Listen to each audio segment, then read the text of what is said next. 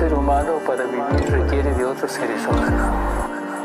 Desde bebé, bebé, y requiere un convivir fundamental en el mutuo respeto, en la honestidad, en confiar en el espacio que estamos creando con otros seres humanos donde... Otra vuelta de tuerca. Una ex alumna y su profesor de liceo se reencuentran para indagar sobre las vicisitudes actuales mirando a la sociedad críticamente y con cierto esparpajo, tratando de entender los aspectos preponderantes en la vida de los antoninos. Estamos a viernes 5 de marzo 2021, en la tarde, tarde-noche. ¿Cómo estamos, Camila Cortés? Bienvenida a un nuevo encuentro de Otra Vuelta Tuerca. Estamos en nuestro capítulo número 24. 24, wow. Sí. Y ya estamos en marzo. Ya estamos. Así de rápido pasa el tiempo. Y ya empezaron las clases, me va a decir. Y empezar. O sea, empezaron, pero empezaron como que empezaron y no empezaron. Y algunos con esto que están como con las clases medias híbridas y que volvieron, pero no, está como todo bien raro. Es como un marzo bien distinto. Antes se hablaba, ¿se acuerda del super lunes? No hubo super lunes porque Entrábamos más del al 60% de los niños estaban en sus casas. Claro, y el, el super lunes que entrábamos al colegio, que empezaba la comedia del TVN, y ahora nada. Te quedaste los 90, Camila, te quedaste los 90. sí, no, está complejo y yo creo que lamentablemente, hablando en serio, eh, eh, las cifras de hoy día son ala- alarmantes, por más de 5.000 contagios nuevos, eh, todo mal. Y bueno, eh, yo creo que el problema de, de las clases eh, no son las clases en sí ni nada de eso, sino tiene que ver con, con que los contagios se van a multiplicar, porque los chicos van a poder, al salir de su casa de un ámbito mucho más protegido, eh, van a estar en, riesgo de, de poder contagiarse y obviamente de llevar, llevar el virus a los hogares. Y eso puede ser bastante complejo. Así que, eh, no sé, hay algunos ah, que hablan de que de aquí a julio, junio, julio recién puede haber inmunidad de rebaño y que, que esto va para largo, digamos. Eh, y el gobierno no quiere vivir otro año remoto. Entonces, en el fondo, hay un tema aquí que, que yo creo que no tiene que ver con la educación, tiene que ver, ¿no es cierto?, con lo que significa que los chicos estén en casa, significa que los adultos se quedan en casa, una parte de ellos que son mano de obra de este país. Esto tiene que es un tema meramente económico, economicista, siento yo, eh, sin desconocer el impacto que tiene, obviamente, de, el- los atrasos educativos que va, va va a generar toda esta crisis que hemos estado viviendo. Pero esos atrasos son en todas partes, en todo Chile, en todo el mundo, entonces no es una cosa que, que podríamos decir eh, eh, eh, acá los jóvenes chilenos en comparación con el resto no, todos vivieron, van a vivir esta crisis, todos la están viviendo. En Brasil está la media escoba, más de 75 mil casos hoy día, 75 mil casos en un día nuevos. Entonces, eh, eh, está colapsado el tema. digamos.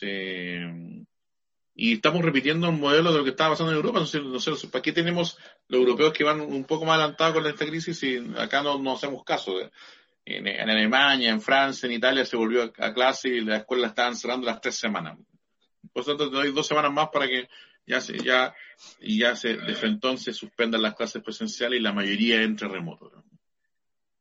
Sí, profe, habíamos hablado en algún momento que Chile dentro de todo tenía la ventaja en términos de, del proceso para poder llevar a, a poder tra- tratar el tema de la pandemia, porque eh, teníamos, verdad, la experiencia de los países europeos, los países nórdicos, los asiáticos incluso. Pero aún así, claro, parece que no, no hemos aprendido no hemos tomado también la lección y la experiencia de estos países, sino todo lo contrario. Sí, porque bueno, dijimos que desde luego iba a ser un tema que iba a marcar no solo la agenda de la semana pasada, también dijo usted iba a marcar este y probablemente la subsiguiente. Eh, lo, lo dijo Iski en su momento, que este era un trabajo que no solamente debía abordarse desde lo que era el Ministerio de, de Educación, sino que era un trabajo eh, a nivel de sociedad, porque es una decisión que hay que tomar a nivel país, ¿verdad? Y que va más allá con que los niños vuelvan o no vuelvan a clase, sino que son cómo como sociedad garantizamos que las condiciones estén dadas para que los niños puedan ejercer su derecho, ¿verdad?, a, a la educación. Y en estas condiciones que estén dadas pasa un tema de los establecimientos, que estén las condiciones, que estén las condiciones de los docentes, ¿verdad?, de toda la comunidad educativa y también de los padres y apoderados, los tutores de los niños. Pero también lo hemos conversado, o sea, entendemos que las decisiones del gobierno siempre tienen una mirada, eh, parece que bastante a corto plazo y de índole muy económica. y, al parecer este retorno a clases eh, es una manifestación de ello. Camila, antes de, pasar a, nuestra agenda pública, que tenemos temas que, no dejan de ser igual de importantes que este, eh, quiero hacer un, paréntesis, porque se, después se me va a olvidar. Eh, ayer, ayer 4 de marzo, sí, se me quedó, y bueno, y, también en, en, la semana pasada se, están cumpliendo hitos que tienen que ver con, otro, otro, ámbito, que es el ámbito de, de las artes en general. Me refiero al cine, en especial se cumplió un año más del, del Oscar que se recibe por mujeres una mujer fantástica, una mujer fantástica, ¿no es cierto?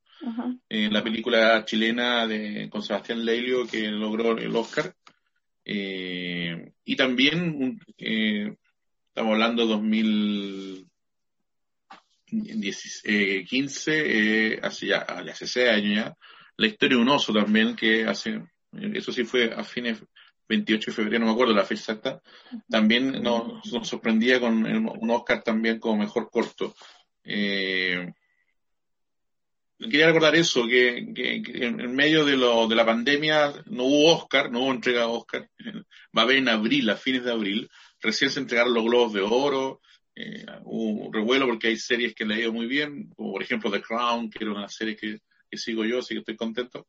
Pero más allá hemos comentado también acá y hemos comentado también, Gambito de la Ama también le, fue muy bien. Y, otras series más, por decir así. Pero eh, a lo que voy yo, eh, se están entregando los premios, todos en estos contextos pandémicos, a, distancia, remotos, etcétera. Y no olvidar que eh, tuvimos, ¿no es cierto?, hace poco obras chilenas producidas por chilenos y, con muy buenos resultados y ganando el Oscar que antes era como lo veíamos tan lejano. Y tenemos una, una película chilena del, de Maite Alberdi, la directora, que es el, el, el informe, topo. El agente topo, sí, una hermosa película chilena que está ahí en la plataforma Netflix. Eh, hacemos publicidad gratuita. Eh, para que la puedan ver antes de fines de abril, porque no vaya a ser que traiga, que pueda, pueda llegar, ojalá que pueda llegar a los Oscars y que nos dé una, una sorpresa. Todavía no se sabe si, finalmente se va a quedar seleccionada con las que van a ir a, la, a la premiación, están en la preselección, pero si es así podría ser una, una bonita oportunidad, pero va a estar muy desfasada en las fechas tradicionales, que era el último domingo de, febrero o después el, primer domingo de marzo, que, pero ahora ya se desfasó completamente con producto de la pandemia. Eso, hago este paréntesis artístico porque no, y, y, que bueno, y sobre todo que profe que ha sido un gremio súper afectado a propósito de la pandemia y, en el cual, claro, y en el cual también no, no hemos tenido una política gubernamental que se haga cargo de ello. Entonces, reconocer eh, todo, todos estos logros, por supuesto. Yo también quería hacer un, a propósito de nuestros datos y nuestras efemérides, quería, bueno, el día 3 de marzo se cumplió un año desde que ingresó el paciente cero a Chile, este doctor, ¿verdad? Que de la ciudad de Talca, ¿verdad? Que fue el primer caso de COVID detectado que tuvimos en, en nuestro país. Entonces, ya hace un año atrás, podríamos decir que tenemos el COVID.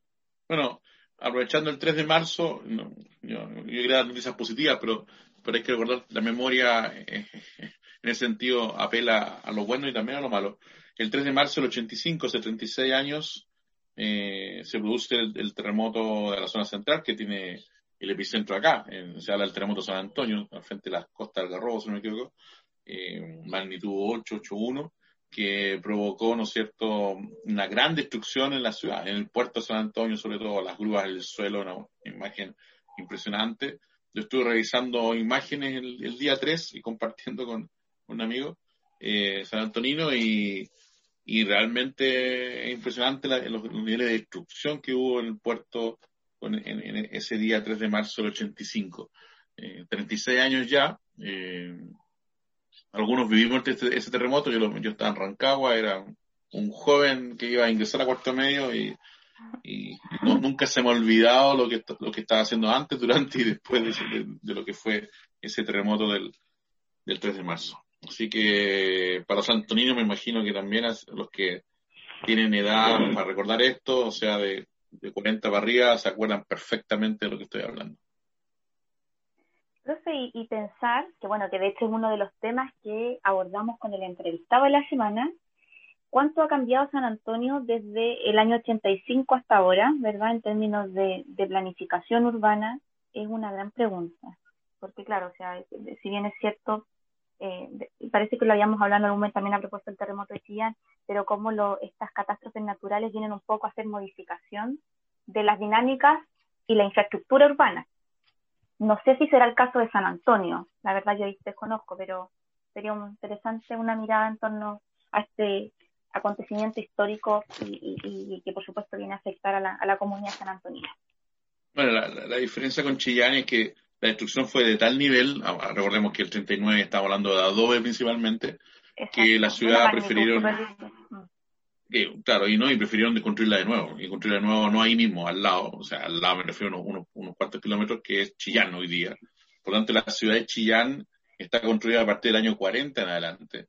Por eso todo lo que uno ve ahí se ve mucho más moderno. Y una ciudad que fue, fue diseñada, es bien interesante. Yo no sé si conoces Chillán, pero por lo menos todo lo que es el centro eh, y, alrededor, se, como que se mantiene esta idea del damero que, que, va a que mencionaba y conversaba, nuestro entrevistado lo va a mencionar también. Pero a pesar de que era 1940, no era, no era obligación repetir ese modelo de crecimiento urbano, pero se replicó y, es bastante hermosa la ciudad de Chillán, eh, si uno empieza a caminar desde el centro hacia los alrededores. Eh, la Chillán destruida, que es, lo que se conoce como Chillán Viejo, que después volvió a ser poblada y hoy día está pegada, unida a Chillán. En cambio, San Antonio siguió en el mismo lugar in situ. Eh, mucha, gran parte de la destrucción se demoró años en, en, en digamos, las remodelaciones eh, tuvo un impacto bien nocivo en términos económicos. Todos los San Antonios con los cuales yo he conversado y que hemos hablado de este tema, todos hablan con mucho pesar de esto porque en el fondo, de alguna u otra forma, el gobierno de la época, eh, que era la dictadura, no se preocupó de, digamos, de, de, inyectar recursos para poder recuperar el puerto, para nada, al contrario. Y después en democracia esto fue lentamente, lentamente San Antonio fue recibiendo atención. Yo creo que de otra forma ha habido un abandono de, la ciudad por, un buen tiempo eh, y, que, bueno, eh, estamos en un presente que puede ser distinto, en escenario distinto, pero que también tiene sus complejidades. Así es. Yo también tengo una efeméride, pero que, es bastante ajena a lo mejor a, San Antonio, a Chillán, y que tiene que ver con el natalicio de Rosa Luxemburgo, eh, una polaca eh, marxista, más conocida como la Rosa Roja. Así que es una exacto, con doble nacionalidad polaca y alemana, que fue fundamental para lo que es el desarrollo, ¿verdad?, del Partido Comunista y el Partido Socialdemócrata también en Alemania. Así que un mes bastante, con bastante fechas importantes, parece. Bueno, se nos viene el 8 de marzo, así que va a quemar. Bueno, pero la, la, gran manifestación va a ser el, el, el lunes. El lunes, sí. sí. Ojo con ese tema.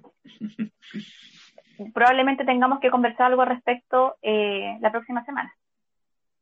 Yes. Sí, porque yo creo que a pesar de las restricciones, a pesar de los niveles de, del paso a paso, todo lo demás, eso, eso el lunes se va a ir al, traste porque lo que va a pasar es que las mujeres en Santiago sobre todo, pero en, muchas capitales regionales van a, van a tomarse las calles de las ciudades céntricas, va a haber una manifestación bastante, bastante potente, más de lo que se espera en este contexto pandémico. Y eso, profe, eh, bastante interesante como la disputa del poder simbólico que hay ahí detrás de eso, obviamente en un contexto de la lucha del género, ¿verdad? Pero también eh, en un contexto en el cual el presidente quiere dar continuidad eh, al estado de catástrofe, extenderlo. Entonces, bastante interesante esta como disputa desde lo simbólico que hay en torno a esto. Sí, el, yo creo que eh, es cierto que hay que tomar ciertas medidas sanitarias y todo lo demás, pero también es cierto que ha sido tanto el relajo en, medidas que, porque si tú me, si yo hago memoria de los últimos seis meses, de septiembre a marzo, podríamos decir, yo siento que en septiembre se empezó, voy a usar una palabra poco académica, pero la describe, se empezó a chacrear esta, esta cuestión de la, de la política sanitaria pública. Porque ya con el permiso para hacerlo asado en familia y todas esas cosas que, que se empezó a incentivar incluso por parte del gobierno, con el intento de, de, después de, ir abriendo el comercio, para que el comercio me refiero café, restaurantes, esas cosas, con algunas medidas de restricciones, pero que la gente fuera. O sea, de ahí para adelante empiezan una serie de medidas, después las famosas vacaciones, eh, el permiso de vacaciones que al final mandó a, un, no sé cuántos millones de santiaguinos a, a, copar el litoral y ahora, ahora tenemos la escoba con el COVID, una tras otra. Entonces al final eh, hay un relajo en este tema con las medidas, que yo no sé para qué tenemos esta catástrofe, porque todos los días de la mañana veo noticias, después asalto, asesinato, en pleno bajo toque de queda, bueno, ¿y quién custodia las calles? O sea, al final no sé si alguien está custodiando las calles, no me refiero a, al furgón de policía que da una vuelta por el centro de llevo no sé cada cuántas horas, no, me refiero si hay más, mayor vigilancia, y no hay, pues al final la gente está cometiendo, eh, se, burla la, el toque de queda, todo lo demás, entonces no tiene sentido. Yo, yo siento que se, se, perdió el sentido de este tema. Eh, la gente ya, obviamente, hace fin de se aburrió del, de lo que significaba esto del, de estar encerrado. Bueno, en el tema de, de, diciembre, con Navidad, como la gente está haciendo colas para comprar y después ya el gobierno dijo ya vamos a hacer cuarentena los fines de semana, ¿no? entonces fue junto a la gente de una viernes, Entonces fue, todo esto ha sido una tras otra y yo creo que no, hoy día en este contexto así como están las cosas no se justifica el estado de catástrofe. Entonces, ¿cómo quiere que tengamos clases si estamos en estado de catástrofe? ¿Cómo quiere que hagamos cosas si estamos con estado de catástrofe?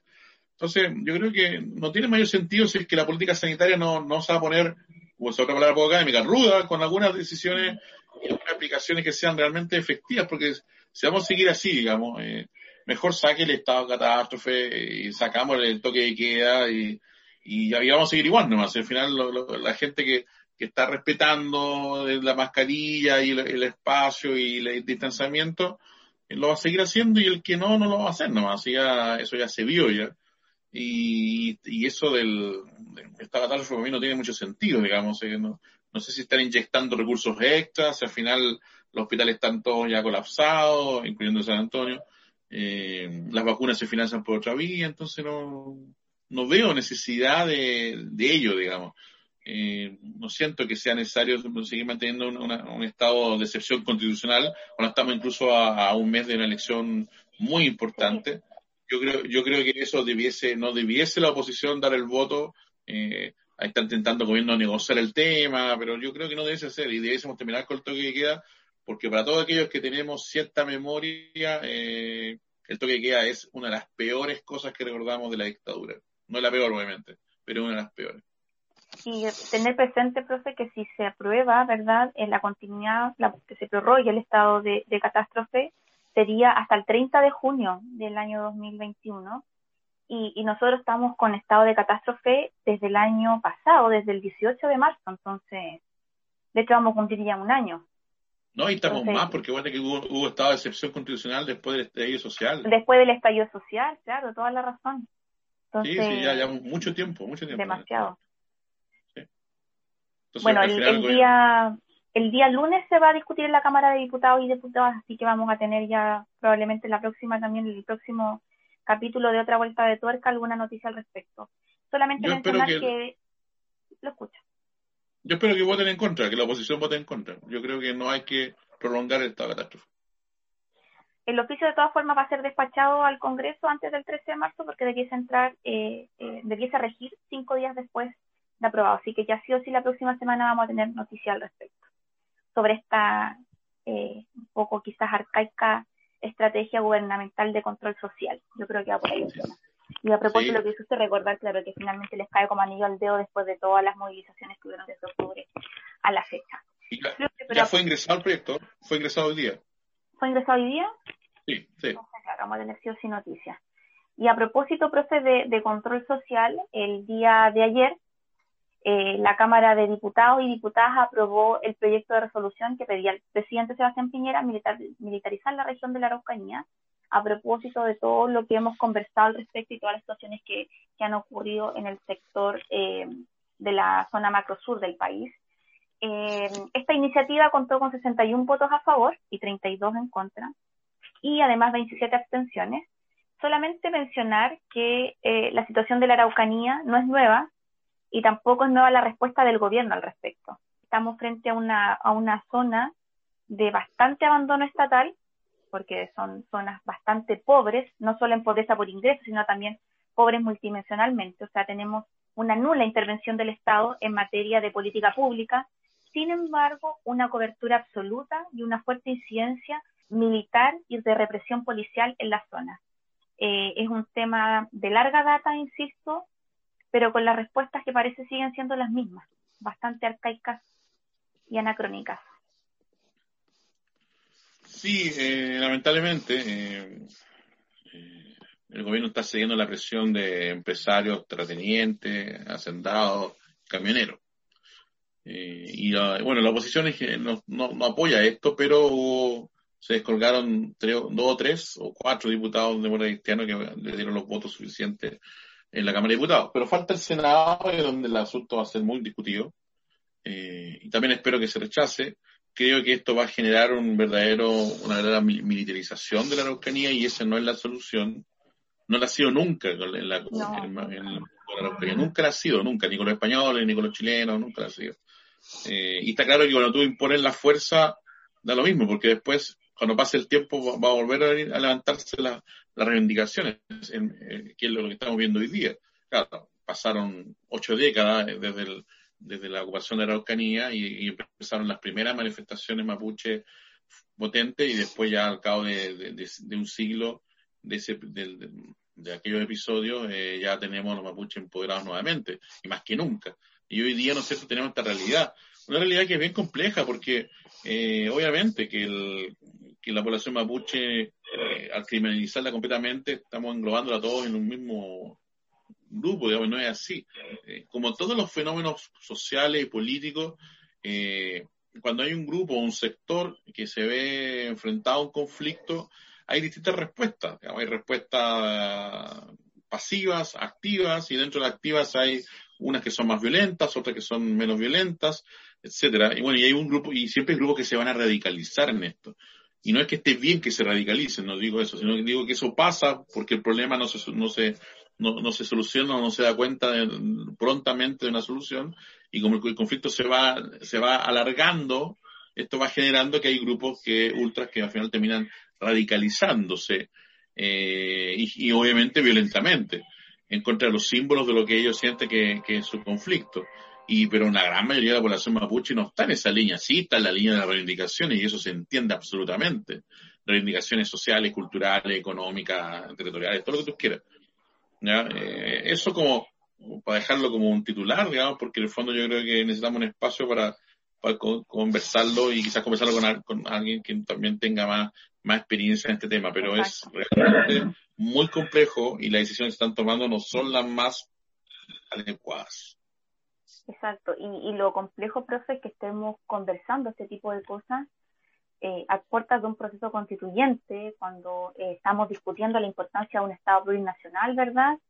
Y, cuando ya tenemos escaños reservados para el, proceso constituyente, lo que es la redacción de la nueva constitución para Chile, entonces me parece brutal. Bueno, pero a propósito también de lo que es el gobierno y los anuncios que dio esta semana, a través de cadena nacional, el presidente detalló los cambios que se iban a hacer en la reforma de pensiones que se va a discutir en el Congreso, particularmente en la Comisión de Trabajo del Senado.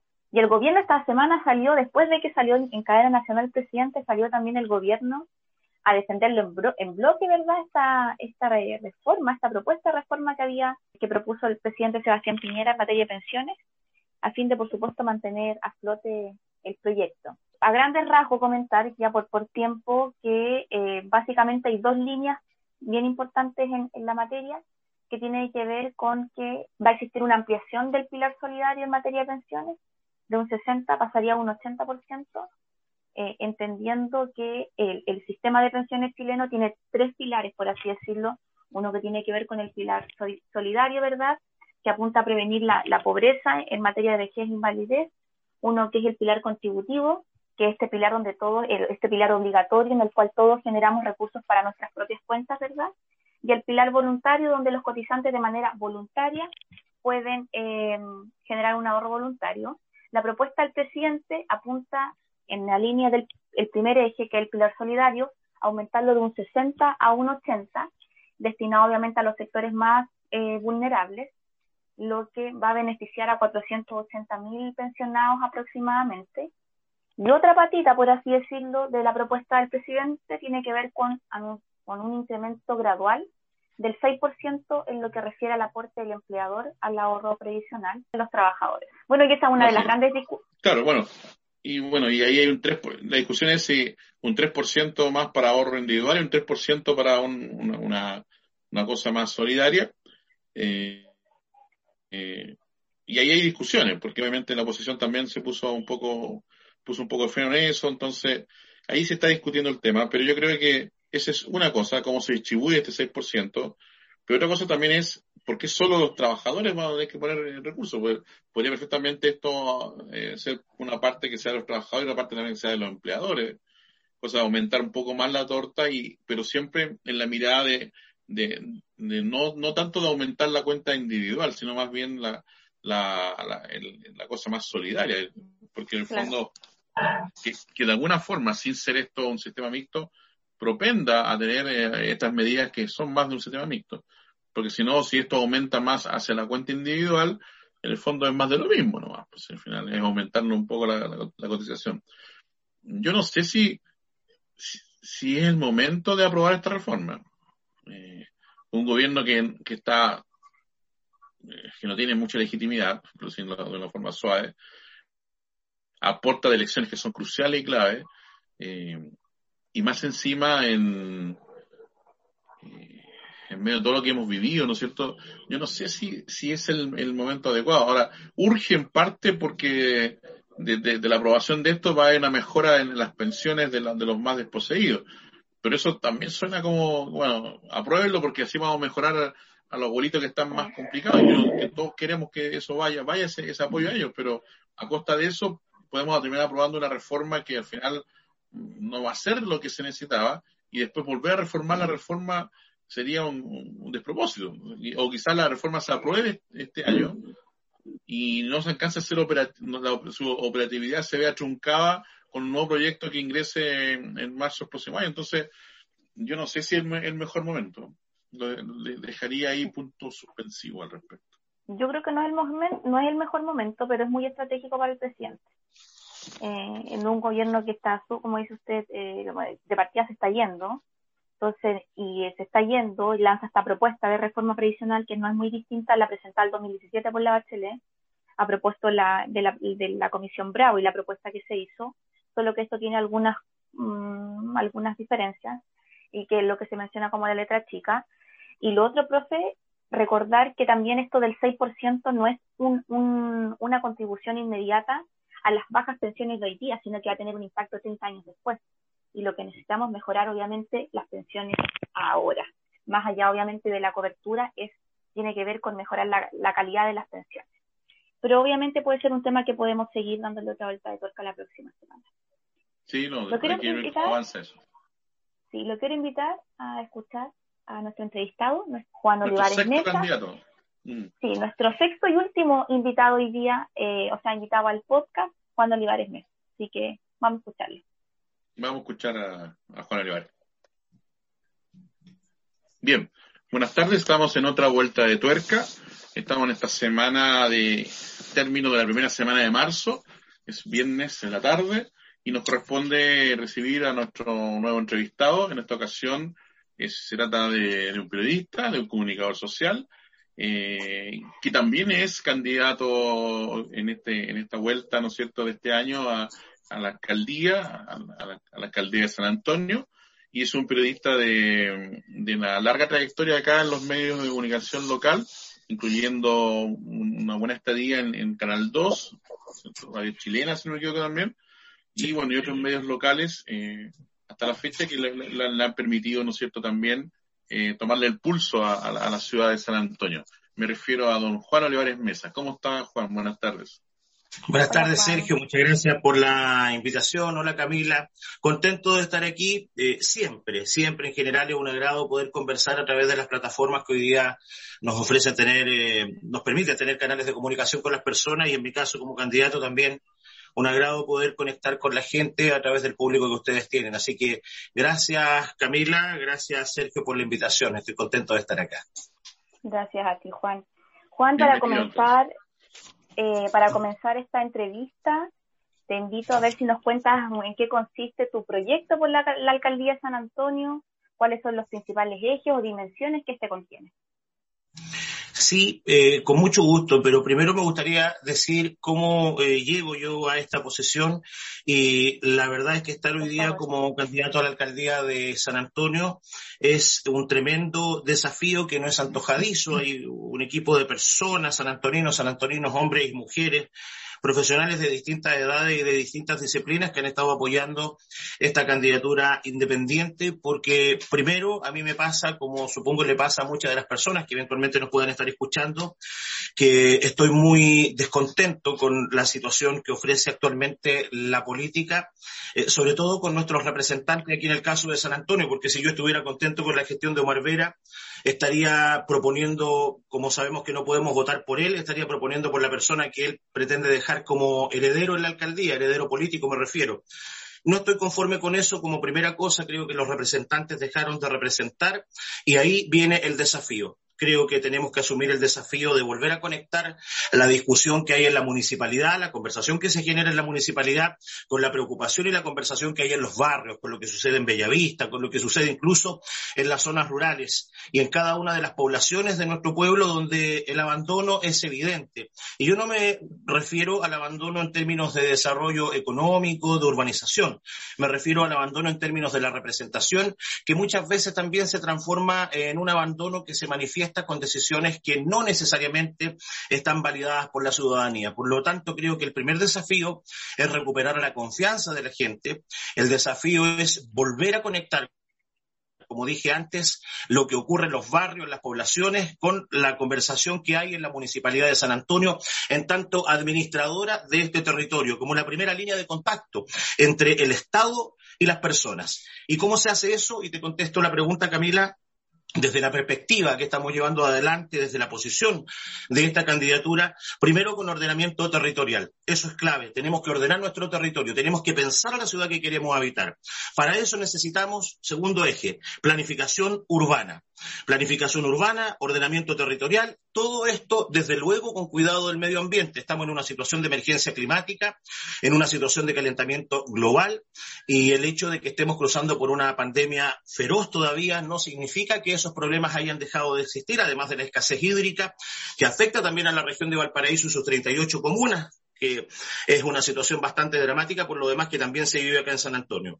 Y un último concepto que está asociado con estos tres ejes que ya te mencioné, cuidado del medio ambiente, ordenamiento territorial, eh, planificación urbana, es la calidad de vida, que se cruza con cada uno de estos elementos. Así que eh, por ahí va, eh, son cuestiones que parecen dichas así bastante etéreas, pero cuando uno las tiene que explicar, y espero tener la posibilidad de hacerlo en la medida que el tiempo me lo permita, eh, son bastante reales y están directamente relacionadas con uno de los puntos que te acabo de plantear, eh, Camila y Sergio, que es la calidad de vida.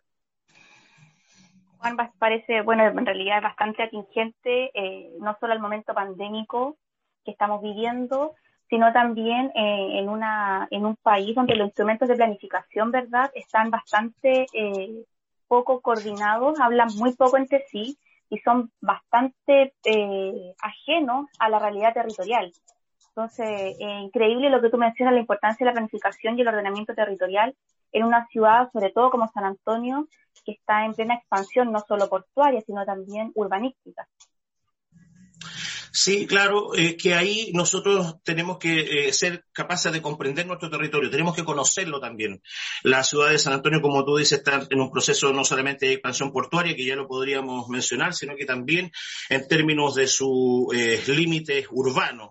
Y ahí tenemos un problema, porque fíjate que colisionan los intereses de las grandes industrias, de las grandes corporaciones con los intereses de la comunidad.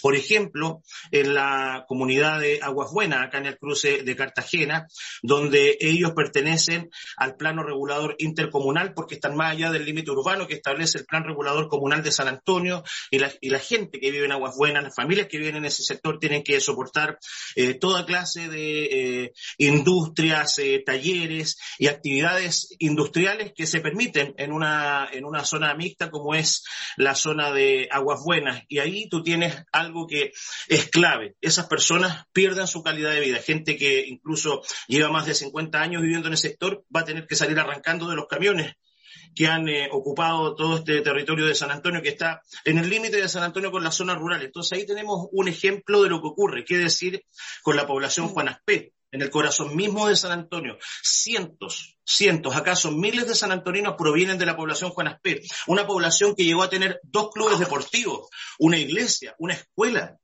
y que ha desaparecido avasallada por la expansión portuaria y también tenemos que ser responsables en eso ante la mirada eh, indiferente de nosotros los sanantoninos. No podemos permitir que eso siga pasando. Hoy día está en riesgo Tejas Verde, hoy día está en riesgo la población San Pedro de Yoyío, está en riesgo Lo Gallardo, San Juan, El Tranque, todo esto con los proyectos de expansión portuaria. Por eso es tan importante el ordenamiento territorial.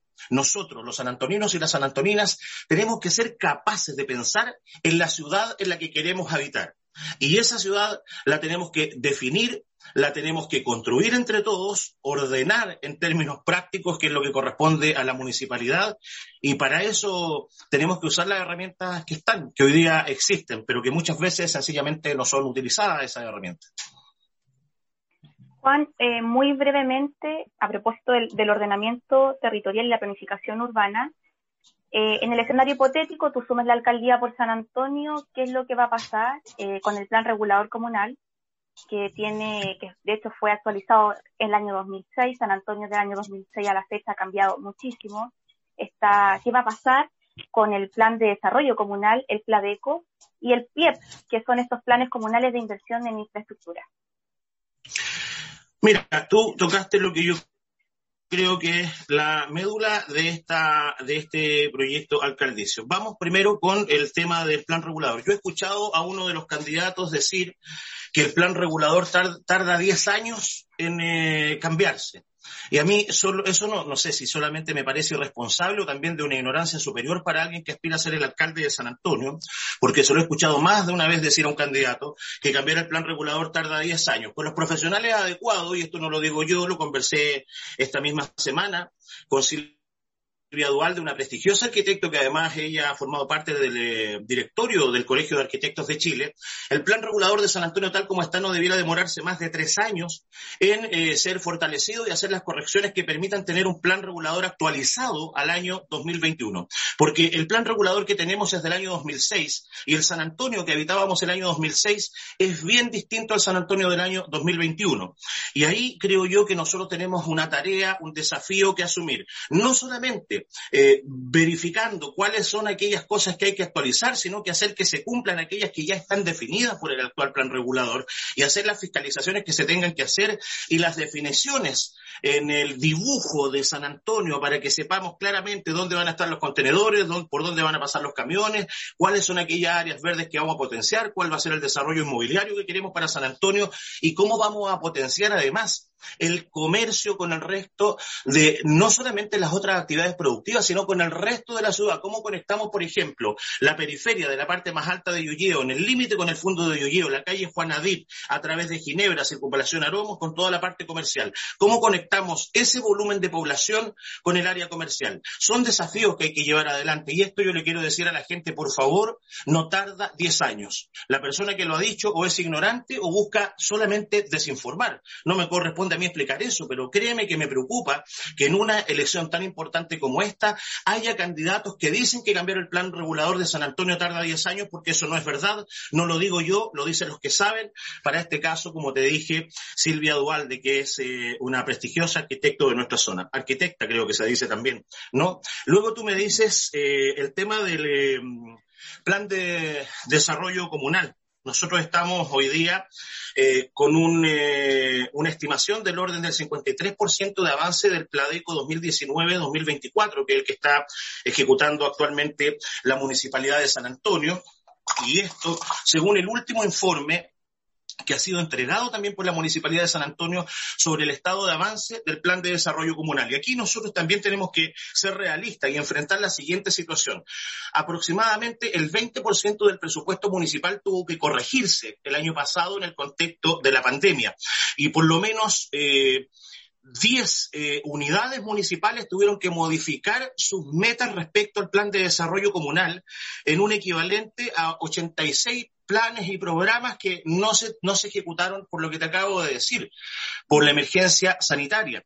Por lo tanto, el plan de desarrollo comunal, que por si alguien no lo sabe, es nada menos que la carta de navegación que necesita San Antonio para definir cuáles son aquellas acciones que la municipalidad va a ejecutar a través de cada una de sus unidades y cuáles son las acciones que define como estratégicas para el desarrollo de San Antonio, bueno, presenta este atraso comprensible, creo yo, en el contexto de una emergencia sanitaria, pero no, solamente eso, eh, Camila y Sergio. El Pladeco 2019-2024, eh, en el área de gestión y desarrollo territorial, que tiene que ver con el ordenamiento urbano, presentan los índices de avance más bajos respecto al plan de desarrollo comunal en su conjunto. ¿Qué te quiero decir con esto? Que los avances del plan, eh, del plan de desarrollo comunal en sus cinco ejes, que son el área de gestión y desarrollo territorial, el área de gestión y desarrollo social, el área de gestión y desarrollo institucional, el área de gestión eh, ambiental y el área de los objetivos estratégicos transversales,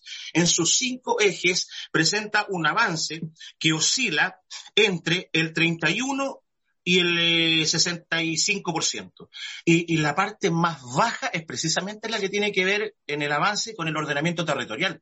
Por lo menos ahí hay un desafío. Y finalmente, sobre las líneas de inversión, mira, a través de los fondos sectoriales de cada uno de los eh, ministerios hay más de 100 líneas de financiamiento que la Municipalidad de San Antonio no ocupa para el desarrollo de proyectos de inversión que permitirían, por ejemplo, reactivar algunos pueblos económicos que en un contexto también de emergencia sanitaria, con la consecuencia eh, natural de la crisis económica, va a ser tremendamente relevante que se puedan activar. Por lo tanto, ahí hay tarea, una tarea que no solamente tiene que ver con administrar un municipio que está empobrecido, sino que tiene que ver sobre todo con la gestión. Y esa es la clave, armar los equipos técnicos capaces de ir a pelear esos recursos, capaces de armar los proyectos que nos permitan sacar adelante las tareas que estoy planteando o que planteo a la ciudadanía en el contexto de mi candidatura y que forman parte de las decisiones que se tienen tienen que tomar para que podamos salir de este eh, atolladero. Todo esto, desde luego, como dije antes, con un foco puesto en el comercio, que es el primer empleador en San Antonio, y sobre todo también a los emprendimientos locales. Sí, Juan, eh, está escuchando lo, que has hablado con respecto al, tema del, territorio y, bueno, el, plano regular urbano.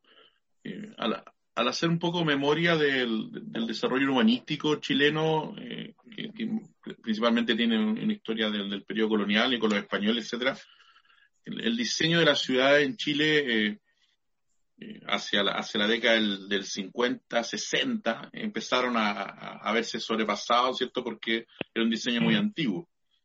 Y empezaron a crecer. el, sistema, damero español, de la plaza y los públicos en el centro y de ahí hacia afuera. El modelo de Amero, el tablero de ajedrez. Exactamente. Sucede que después de eso, de una otra forma, eh, la ciudad ha ido creciendo muy inorgánicamente. Y San Antonio tiene una diferencia en términos de que si nosotros nos proyectamos hace 120 años atrás, esto era, era campo o rural, natural, una, una, pequeña aldea, y pescadores, y, eh, y digamos, un pequeño, no, no, sé si hablar de puerto, pero una pequeña instalación portuaria que permitía, ¿no es cierto?, incluso eh, recibir algunos barcos y, embarcar parte de la, de la, producción local que había de, de, de acá también de, alimentos. Después esto cambia con el puerto. La llegada al puerto es lo que impacta y dinamiza San Antonio y lo convierte en esta ciudad con vocación portuaria, pero con un pasado rural. Eso y tú lo mencionas, ¿no es cierto?, acá con estas comunidades que están. Entonces, ¿es posible ordenar un, territorialmente un lugar como San Antonio donde tenemos que convivir con las ciudades, las, poblaciones, me refiero, a la gente, la habitación, con los camiones, más necesario, con el tren que hay que revitalizar para ver si logramos disminuir en parte también la cantidad de camiones, pero aún así el tren también es impactante, con la industria existentes, que son necesarios porque igual hay mano de obra, que trabaja, hay mucha mano que trabaja en ello, con un comercio que, está, que, crece y que, y como tal como señala, ¿cierto?, necesita seguir creciendo, más allá de que yo creo que a todos nos gusta que crezca más las pymes, más que, ¿no es cierto?, las, multitiendas, pero, pero está creciendo el comercio. eh, y con el puerto. Entonces, ¿cómo, podemos, ¿cómo se puede armonizar eso? Eso sería mi pregunta. Y lo segundo, eh, ¿cómo financiamos eso? Porque al final esto, esto de, poder armonizar este, este, este, crecimiento, cuando hace un par de años atrás, yo me acuerdo, vinieron y mostraron cómo, cómo Amsterdam había diseñado su futuro y cómo lo, he logrado que la ciudad, ¿cierto? La ciudad de puerto no, el puerto no se comiera en la ciudad, ¿no es cierto? Mm. Era maravilloso, pero en millones de dólares era, inviable en Chile o en San Antonio. Entonces, pero, sé que hay experiencia en pero ¿cómo vamos a vivir en San Antonio? ¿Y cómo se puede financiar eso en cuatro, en ocho o en doce años? Porque esto no, no es una cosa de dos, tres años. No, de ninguna manera es una cosa que se pueda resolver durante la administración que, que va a partir ahora en el mes de mayo. Pero yo les pregunto a ustedes, ya que ese es el planteamiento, ¿cuáles son las compensaciones que ha hecho el puerto de San Antonio a la ciudad en los últimos 25 años? ¿Lo saben? Se los cuento.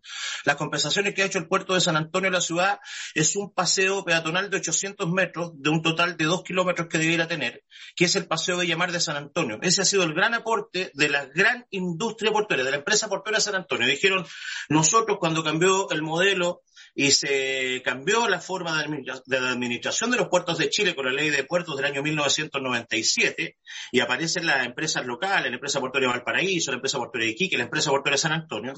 Desde ese momento hasta ahora, hay gente que no se ha hecho millonaria, se ha hecho multimillonaria, y me atrevería a decir billonaria con el negocio portuario, que es un muy buen negocio para los dueños de la transferencia de carga, para los dueños del boliche, pero es un mal negocio para San Antonio. Y esto lo voy a decir fundamentando que la única compensación que ha entregado la empresa portuaria de San Antonio a la ciudad en estos 25 años de un modelo de administración distinta es el paseo de llamar de San Antonio. Entonces, ¿cómo se financia eso, Sergio esa yo te lo contesto directamente, exigiendo que el Estado de Chile haga las compensaciones que tiene que hacer en San Antonio por albergar nada menos que al puerto más importante del país. Y esto estoy descartando de esta conversación el eh, proyecto de puerto exterior o megapuerto o proyecto de, de puerto a gran escala. Aquí estoy hablando solamente del actual puerto de San Antonio, que lo que tenemos que saber del actual puerto de San Antonio, que no solamente es el puerto más importante del país, es uno de los puertos más importantes del cono suramericano y además es un puerto que tiene una rentabilidad altísima. Por lo tanto, o no, por eso mismo es que este puerto fue comprado por Dubai Port DP World, que administra los puertos más grandes del mundo y el puerto de San Antonio es eh, propietario de esta gigante de los Emiratos Árabes que sabe de negocio. O sea, si este fuera un mal negocio, los árabes jamás habrían venido a comprar el principal frente de atraque del puerto de San Antonio en un negocio que eh, fue noticia internacional. Por lo tanto, ¿cuáles son las cosas que hay que hacer? Bueno, eso, si tenemos el primer puerto de Chile, que, la ciudad por lo menos se parezca un poco y que haya la inversión necesaria. Mira, Sergio Baeza, el caso del puerto de Valparaíso, mueve cuatro veces menos carga que San Antonio. Pero ¿cuáles son las actividades, de, la, la, infraestructura de respaldo que tiene para mover esa cantidad inferior de carga? El camino La Pólvora. El camino La Pólvora conecta las instalaciones portuarias de Valparaíso con la ruta 68 y tiene túneles que pasan por debajo de Playa Ancha con cuatro pistas. Eso es igual a que aquí los camiones llegaran desde la autopista del Sol al cruce de Cartagena y se metieran por debajo de Placilla o por debajo de Bellavista y llegaran directo al puerto sin que jamás los viéramos.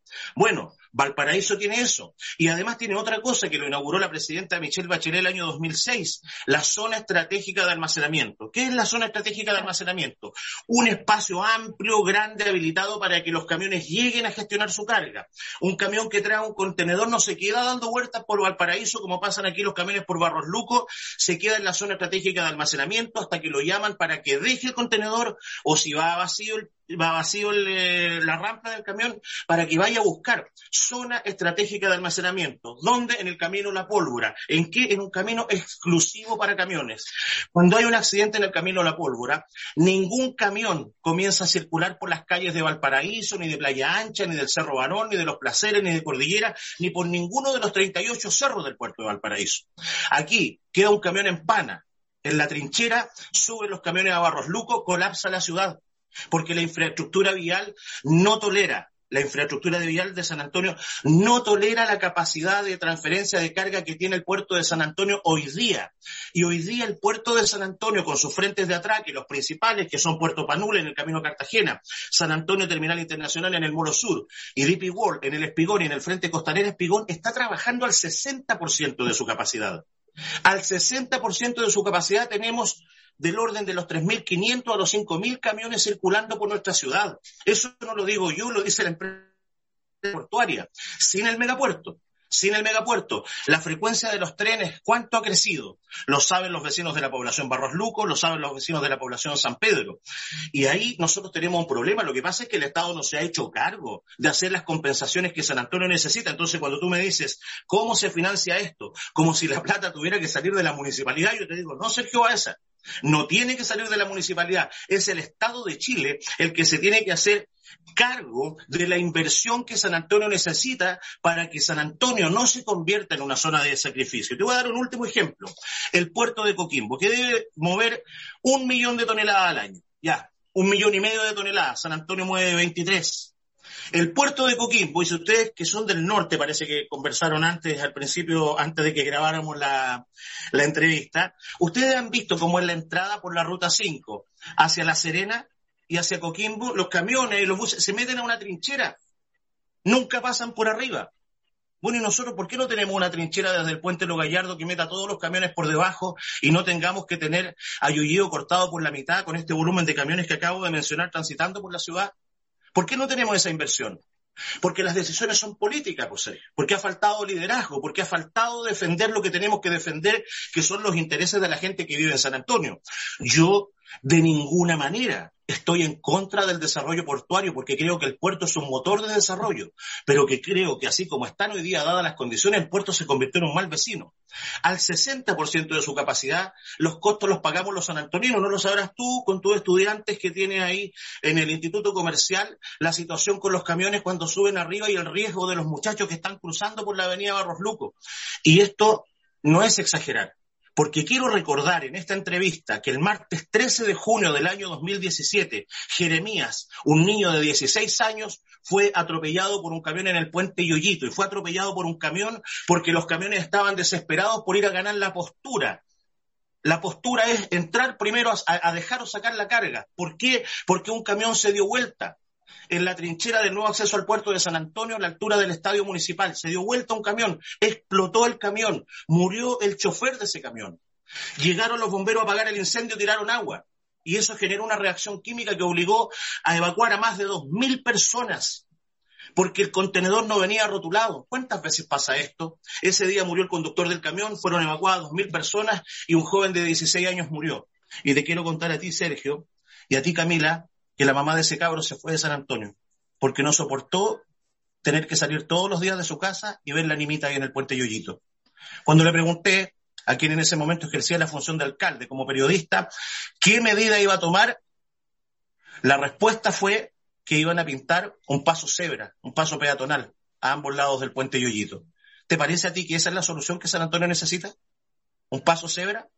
Cuando hay un niño muerto, por lo tanto, la externalidad del puerto no es gratis, la pagamos nosotros, la, están pagando incluso con su vida los niños de San Antonio. Eh, me queda claro la, digamos, la argumentación y, se entiende. Ahora, eh, este, este, es un tema, estas son políticas ya, ¿no es cierto?, que si bien son de impacto local, son políticas nacionales. Eh, yo no sé, bueno, Valparaíso. hay 250 empresas que están asociadas a la actividad portuaria. Colsa, que sacan mucho pecho diciendo esto y lo demás allá, y su compromiso, y compran espacio en los medios de comunicación, compran páginas en los diarios, y dónde tributan? En Vitacura y en Las Condes. ¿Cuál es la responsabilidad que tienen con San Antonio? Ninguna. No tienen responsabilidad con San Antonio. 250 empresas asociadas a la actividad portuaria no tributan en San Antonio. Bueno, ahí hay líneas de financiamiento también, pues. Juan, nos queda, nos queda bastante claro eh, eh, la problemática y el diagnóstico que tienes de cómo poder hacer crecer eh, la, ciudad y, tratando de armonizar con la calidad de vida de, los, de las personas.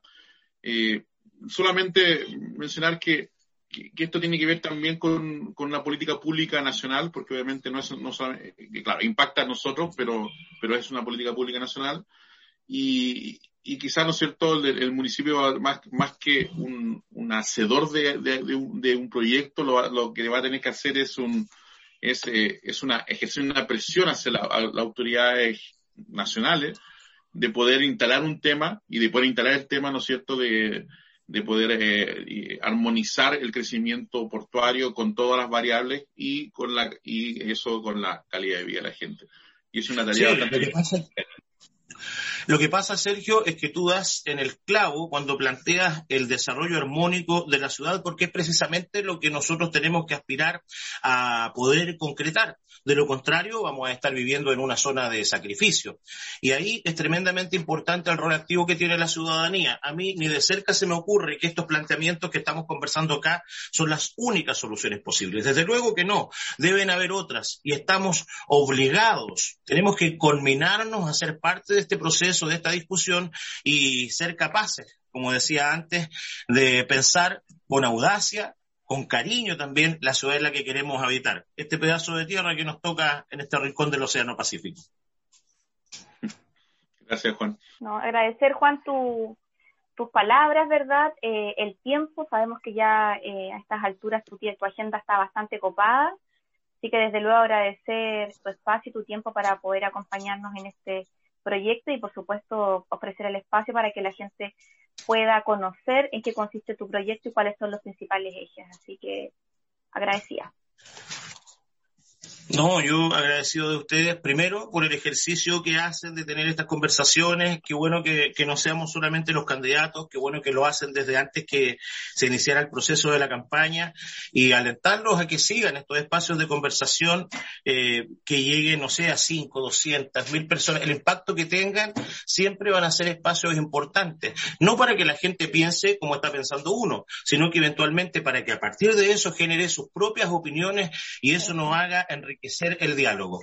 De, nuestra parte y como propuesta queremos eh, ganar la elección en abril y por eso hablamos con tanta vehemencia, con tanta energía de este San Antonio que nos imaginamos y que lo queremos defender. Porque como dije, hay diversas eh, vías de poder llevar adelante estas tareas y yo hablé de tener equipos municipales robustos, de llegar con las distribuciones arquitectónicas y con los diseños a los ministerios para que financien los proyectos que queremos llegar adelante y para eso también esperamos reclutar a profesionales de primer nivel, gente de San Antonio que esté dispuesta a defender a este, a este, a este territorio, a este San Antonio que queremos tanto todos, ¿no? Así que muchas gracias, de corazón gracias. Gracias a ti, Juan. Buenas gracias, tardes. Juan. Un gusto. El gusto es todo mío. Eh, bueno, hemos terminado este ciclo de entrevistas con los, con los seis candidatos y candidatas a la alcaldía de San Antonio. Esperamos de alguna forma haber aportado en, la entrega de información para aquellos, aquellos ciudadanos que todavía tienen, ¿no cierto?, dudas con respecto a su, a, su voto. Ojalá que participen y que voten, porque el objetivo nuestro era entregar la información. Cada uno votará en conciencia y en base a cómo hemos tratado de, de, que los candidatos y candidatas muestren su, su propuesta. Eh, ojalá que eso les permita eh, tomar las decisiones más acorde a su pensamiento y a su forma de ver las cosas. Ojalá que esto también sirva para San Antonio, que en el fondo es lo que todos hemos estado diciendo. Gracias, Camila. Gracias, te profe. Buen fin de semana. Chao. Chao. El ser humano piensa que es el mejor animal, es el mejor en destrozar toda su hábitat. Lo único importante es el dinero. Destruyen bosques, llenan ríos de veneno. Es más fácil vivir haciéndote ciego. Pensar que estos problemas a ti son ajenos. Ya era hora de que todos despertemos. Que queda poco para que el mundo